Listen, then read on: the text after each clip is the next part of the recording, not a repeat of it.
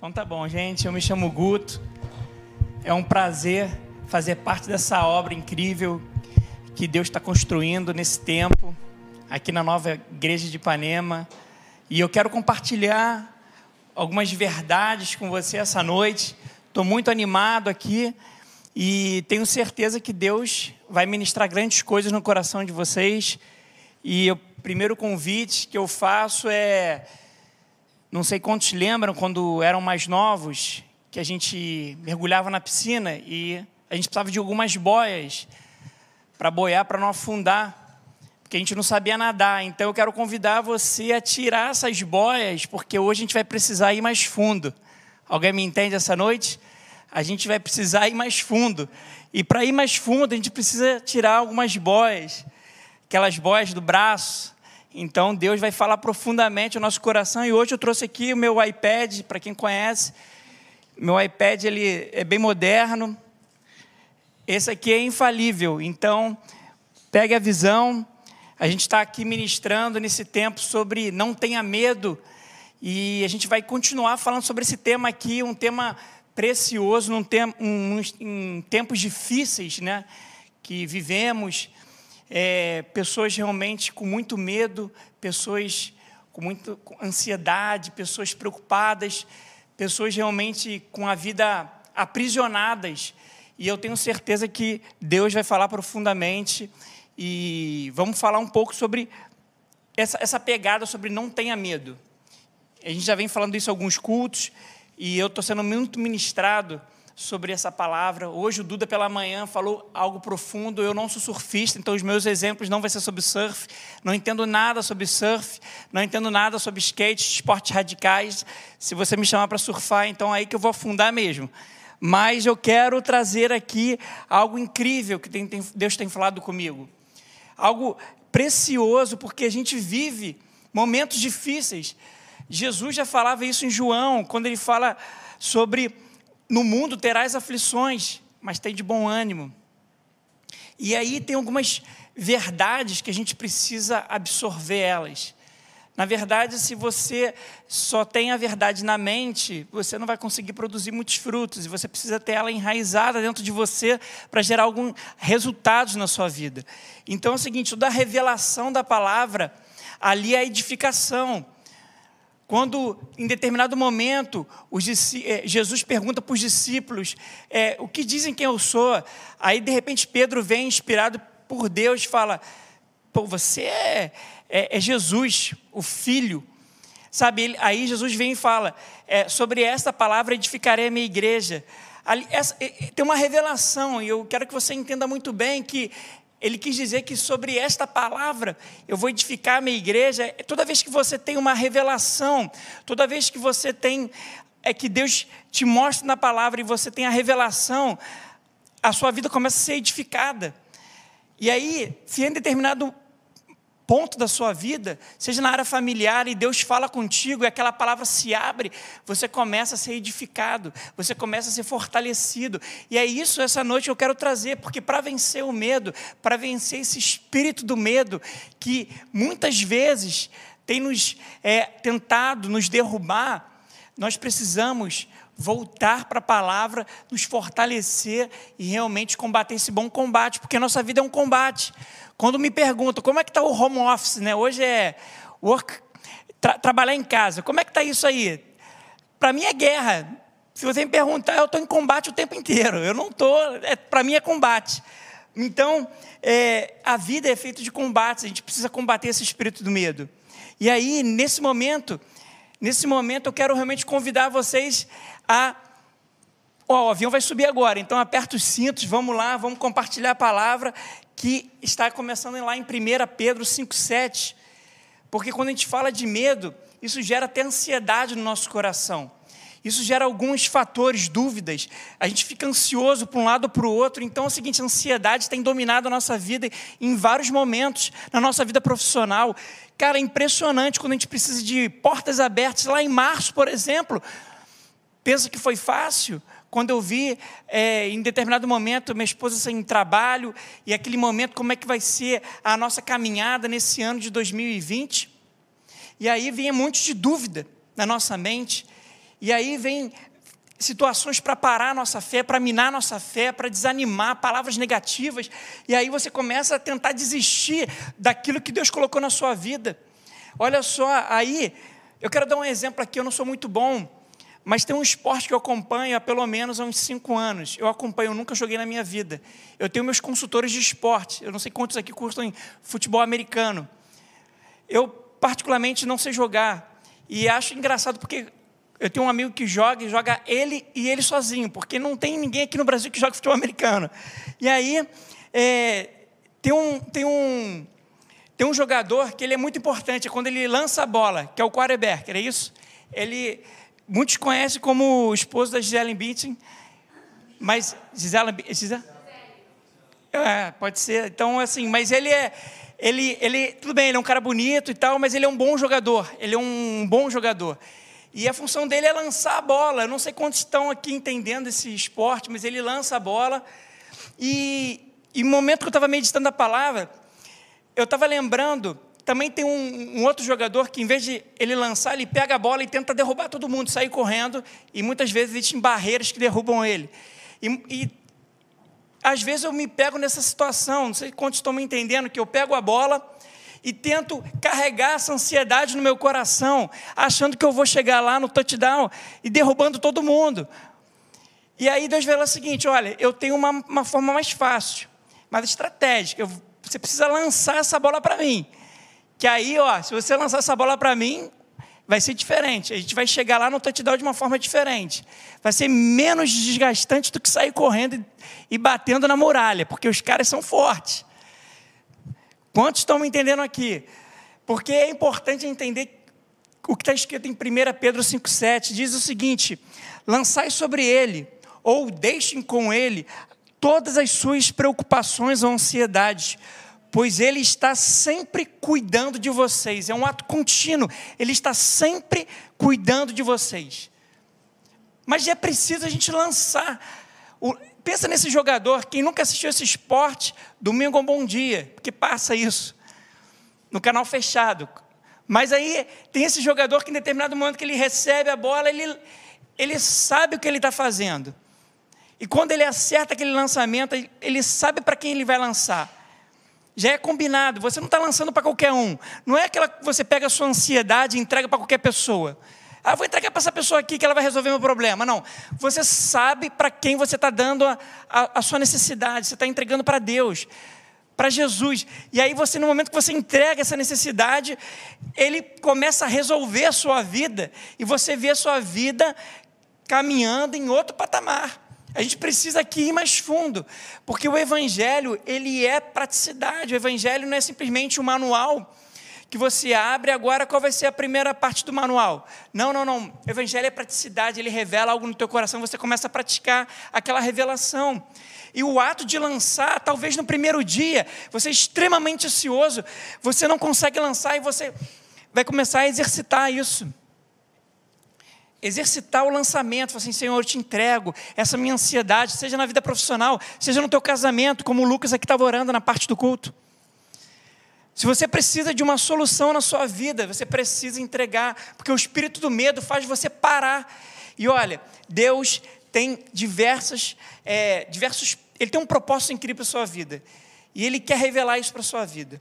Então a gente está falando nessa série, continuando aqui, sobre o que está lá em 2 Timóteo 1, lá no 6, no 7, eu vou ler aqui novamente. Você que você conhece isso aqui, isso aqui é a Bíblia. Muita gente ainda vê o aplicativo, né? mas assim, eu ainda sou dos anos 90 aqui. Vamos seguir. É, assim, diz assim, é, assim sendo, eu, é, isso aqui é Timóteo falando, é, Paulo falando para Timóteo. Assim sendo, quero lembra, lembrá-lo de conservar vivo a chama do dom de Deus que você recebeu. Pois o Espírito de Deus, o Espírito que Deus nos deu não é de covardia, de temor ou de medo, mas ele é de poder, de amor e de equilíbrio. Preste atenção aqui. Olha para mim. Eu não sou tão bonito não, mas fica aqui. Fica comigo. Não bota aqui no Faustão não. Se liga aqui comigo. Ele fala assim: "Quero lembrá-lo de conservar". Vamos parar nessa palavra, conservar. Conservar o quê? Vivo a chama. A gente tem falado aqui durante esse tempo, Timóteo já comentou aqui sobre chama. Chama significa iluminar o caminho, aquecer. Muitas vezes a gente se sente perdido, mas Deus já te deu uma direção, e quando você conserva essa chama, o caminho fica iluminado. Aquela promessa que Deus te revelou, ela está ainda acesa no teu coração. Pega essa visão. Então é o seguinte: como eu faço para conservar as promessas de Deus na minha vida? Então a gente vai estudar isso aqui. É, a primeira coisa é você sempre cultivar as promessas de Deus na sua vida. Você tem promessa de Deus, eu tenho promessa de Deus, e elas vão se cumprir. Elas vão se cumprir, mas você precisa cultivar as promessas. Você precisa ter sempre, número dois, sempre um espírito em oração. Orar é fundamental. Orar não vai, vai fazer você ser mais amado por Deus, mas vai você fazer você ser mais íntimo, você vai se aproximar dele.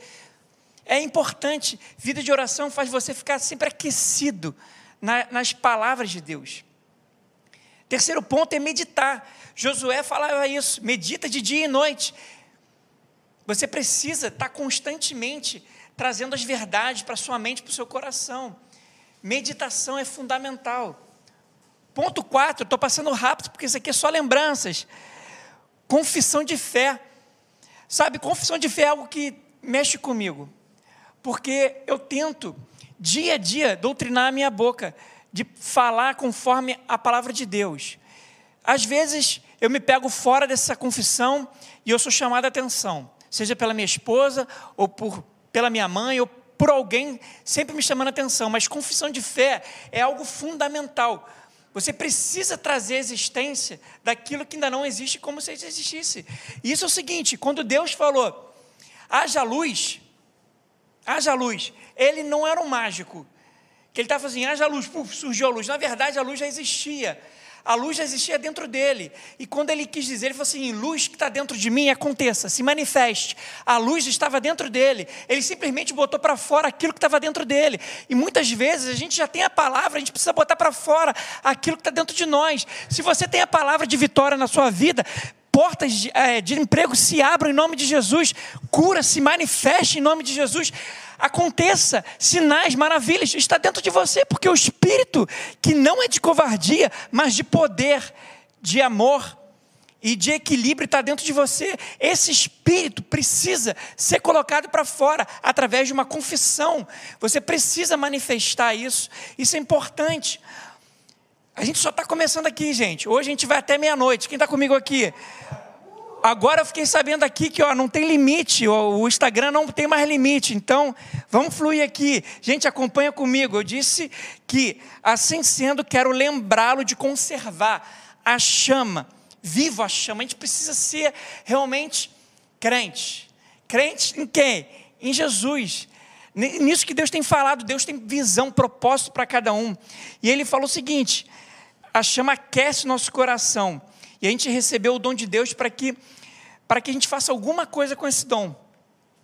Só que aqui eu quero falar um pouquinho sobre quando a gente tem essa chama no nosso coração, ela ilumina o caminho.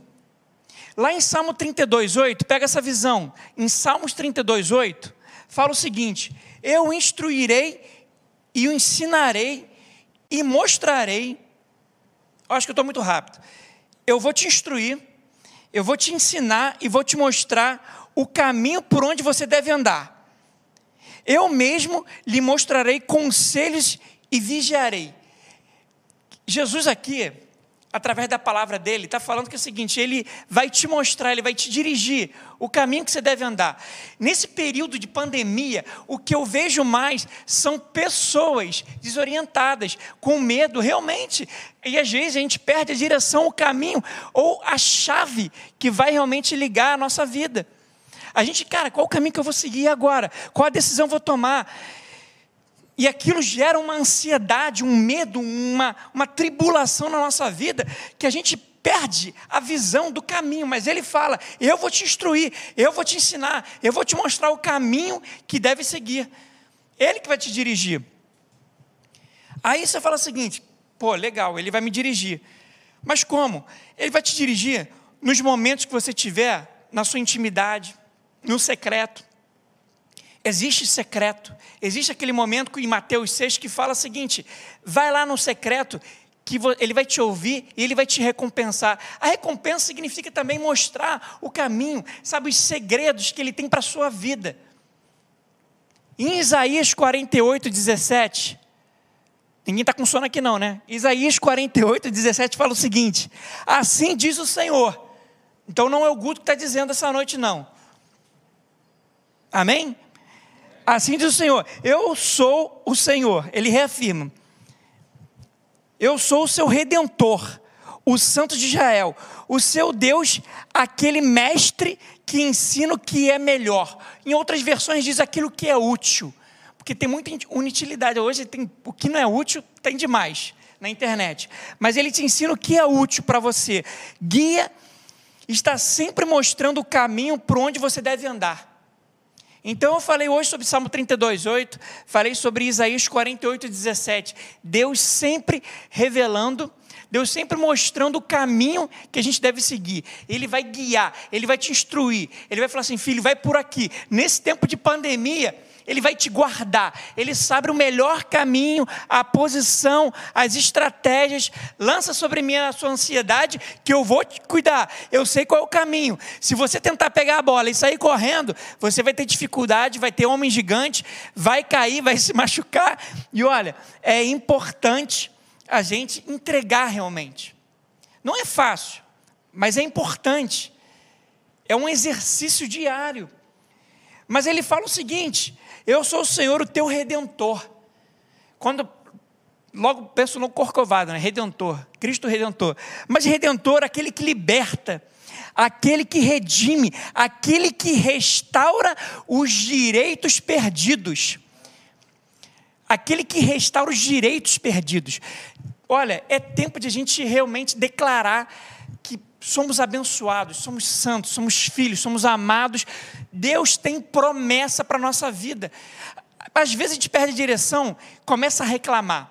Reclamação vem murmuração, murmuração já vem palavras de derrota, e aí aquele espírito espírito de, de, de medo, de covardia, a gente fala assim: não dá, não vou conseguir, está tudo ruim, desemprego, não sei o que. Você começa a criar um ambiente, uma atmosfera negativa na sua vida. Mas eu quero te falar que nesse momento é, é importante a gente criar uma atmosfera de adoração, uma atmosfera que realmente faça Jesus reinar reinar na sua casa, reinar na minha casa, na, na nossa vida. Pô, ele restaura os direitos perdidos. Eu anotei isso porque é o seguinte: pô, é meu direito. Jesus veio e ele resgatou a nossa vida do império das trevas e nos transportou para o reino do seu amor. Ele tem muita coisa para nos falar, muitas verdades. A gente precisa ser direcionado, mas é necessário entregar. A entrega ela é um exercício. Eu tenho falado aqui que se é, é dia após dia, vai ter um momento que você está se sentindo aflito, com medo. Você tem alguns recursos. Primeiro, oração. Primeiro, entrega. Segundo, você tem homens e mulheres de Deus que caminham na fé contigo, seus irmãos na fé, compartilha, fortalece um com o outro, a unidade.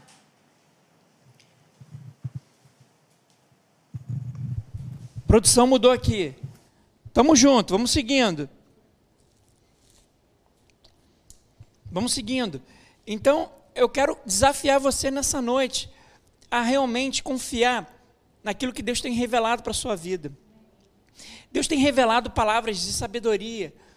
É tempo de a gente entender que a Bíblia ela vai te levar a um lugar realmente santo, um lugar agradável, um lugar que faça diferença na sua vida.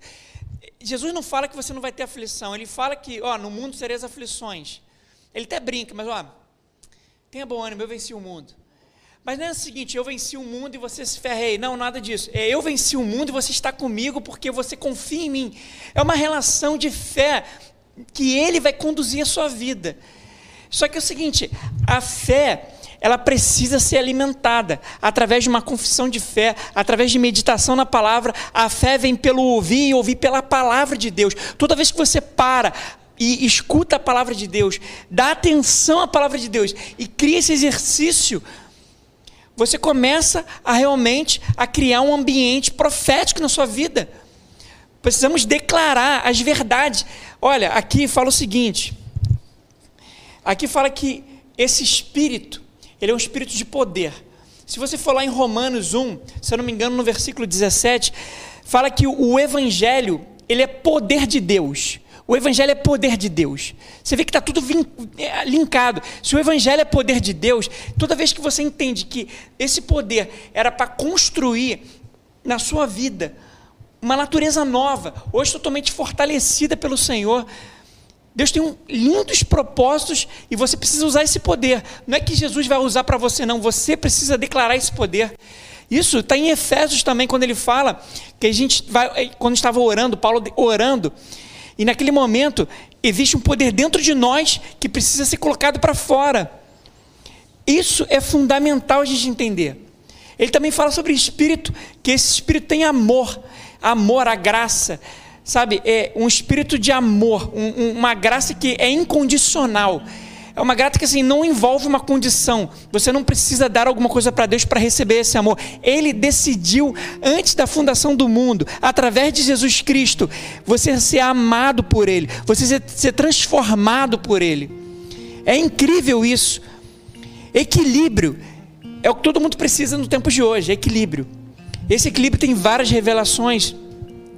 Eu quero dizer que a, a, a, junção dessas três palavras, poder, amor e equilíbrio, faz você realmente refletir a vida de Deus na sua vida. Faz você refletir aquilo, aquilo que Deus tem para a sua vida. Esse ano ainda não terminou. E eu já vejo com clareza filhos de Deus sendo abençoados na área, na área financeira de uma forma incrível. Pessoas que, que Cara, numa pandemia dessa, o que eu escutei de má notícia não foi brincadeira. Mas pessoas falaram o seguinte: eu vou entregar, eu vou lançar, eu vou entregar porque ele vai conduzir a minha vida. E ele começou a conduzir em pequenas coisas. Ele te dá uma ideia, te dá um caminho. Aí vem aquele espírito de medo. Não segue esse caminho, não. Não dê, não dê voz ao espírito do medo. Vá em frente e confie nessa direção no caminho, até pode ter dificuldade, mas ele está contigo, porque o caminho é dele, ele está promovendo o caminho, é tudo dele. Jesus é suficiente, não precisa buscar um outro caminho. O caminho de Jesus é o suficiente, ele é o pão da vida, ele vai te sustentar. Ele vai te sustentar. Eu falando isso porque essa pregação é para mim, porque Ele vai me sustentar. Seja na minha vida financeira, seja na minha área familiar. Gente, existe tempo para tudo. E eu sei, e eu sei que durante o tempo, durante o tempo que você está vivendo à espera, aquela, aquele milagre acontecendo, talvez é uma cura se manifestar na sua vida, esse período é um período de fortalecimento espiritual. E aí vem determinado momento, é, Paulo fala assim: olha, não deixe de lembrar, não esquece, não não esquece aquela chama viva, porque é essa chama que vai te iluminar, que vai manter a sua vida acesa na presença de Deus, e você vai sempre estar firme no propósito que Ele colocou no teu coração. Não desanima. Se você tem um dom, um, aquilo que Deus colocou na sua vida, projetos lindos, resgata isso, bota de novo. Ano de 2020 ainda não terminou e 21 vai vir muito mais, muito mais além daquilo que pedimos ou daquilo que pensamos, segundo o poder que opera dentro de nós, em nós. Esse poder está operando dentro de nós para mudar a nossa vida, para mudar a nossa história. Você precisa dar valor a isso. Não é uma não é um manual que você encontra ali na banca e cinco atitudes para ser feliz feliz, não. A atitude é confiar na presença de Deus. Ele vai mudar a nossa vida, ele vai mudar a nossa história. Não é fácil, eu sei. Eu sei o que é. Você está num momento de deserto, mas sabendo que existe final e que Deus vai te dar a vitória. E nesse período, a melhor situação que tem é manter a chama, ficar perto da chama. Aqui fala o seguinte: que quando você conserva, eu estou lembrando quando eu, eu quando eu ia para os retiros, né, de igreja, e aí tinha aquela fogueira, você tem, tem que ficar de olho, porque se você não ficar de olho, o fogo apaga. Você tem que ficar ali, ó, conservando aquela chama para ficar acesa no seu coração. Eu quero dizer que você precisa. Às vezes você recebe uma palavra de Deus num culto de domingo. Mantenha essa palavra, essa revelação durante a semana. Medita nela na segunda, na terça, na quarta, na quinta. Isso é um exercício para minha vida. Anote e anote mesmo, faz, faz anotação, porque é tempo é tempo de a gente praticar aquilo que a gente está realmente absorvendo durante os domingos. Tem tanta palavra maravilhosa. A graça de Deus está se manifestando a cada dia com mais clareza na nossa vida. Somos amados, somos incrivelmente perdoados. Então a gente precisa botar isso para fora, porque as pessoas precisam ver isso. Eu quero orar pela sua vida. Por que eu quero orar pela sua vida? Porque a oração, ela realmente aquece a nossa vida, ela mantém viva. A Bíblia fala lá em Timóteo que antes de tudo, a Mayra já até pegou na visão ali, a Mayra. Antes de tudo, antes de tudo, antes de tudo, é fazer orações. Uma coisa é você ter paz interior, amém? Quando você recebe a Jesus, você tem a paz interior, a paz individual. Mas se você quer ter uma paz coletiva, socialmente falando, na sociedade, você precisa orar pelas suas autoridades, pelos governadores, pelos, pelo seu presidente da sua empresa, pelo seu pai, pela sua mãe. Você precisa orar. Orar, aquilo mexe contigo. A orar não mexe com Deus, não. A oração mexe comigo. A oração me faz me quebrantar mais ainda e me faz entender as revelações do que Deus tem feito pela minha vida. Hoje eu posso declarar que Deus tem me abençoado de uma forma incrivelmente. Sabe, quando Deus realmente, quando você tem um encontro com Jesus, aquilo realmente abre o seu coração e você fica tão impactado que você não tem palavras e você quer contar para o outro. Olha, é tempo disso, a gente vai orar. Mas antes de orar, vai ter um momento de adoração aqui.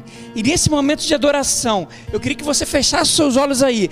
E você vai adorar com toda intensidade. Você vai realmente começar a botar fogo aonde o fogo já estava apagando. Você vai começar a botar lenha ali. Vai deixar ali o teu espírito ficar incomodado no seguinte positivo. Deixar ele realmente borbulhar porque já tirou a boia, né? Como eu falei. Então a gente vai mergulhar lá no fundo da piscina, lá no fundo do mar. A gente vai lá no fundo do oceano, porque nas profundezas existem os tesouros, existem as revelações, e Deus tem muito mais essa noite pra gente. Vamos orar nesse momento. Muito obrigado, Deus, por esse domingo, por essa essa obra que o Senhor tem feito nas nossas vidas, Senhor. Queremos num Deus que é abundante. Unge nossa cabeça com teu óleo e o nosso cálice transbordará e nós queremos transbordar a ponto de contaminar até outras pessoas que estão à nossa volta. Senhor, em nome de Jesus, para aquele que está cansado, desanimado, entristecido, eu quero orar e declarar que a graça do Senhor seja abundante na vida dele. Que essa semana seja uma semana de bênçãos, que essa semana seja uma semana de respostas de Deus, seja uma semana de vitória, seja uma, uma semana de restauração, de cura, de sinais de Deus de caminhos, caminhos aplainados por Ele. Essa semana seja uma semana de bênção do Senhor, em nome de Jesus. Amém. Glória a Jesus. Obrigado, gente. Glória a Jesus.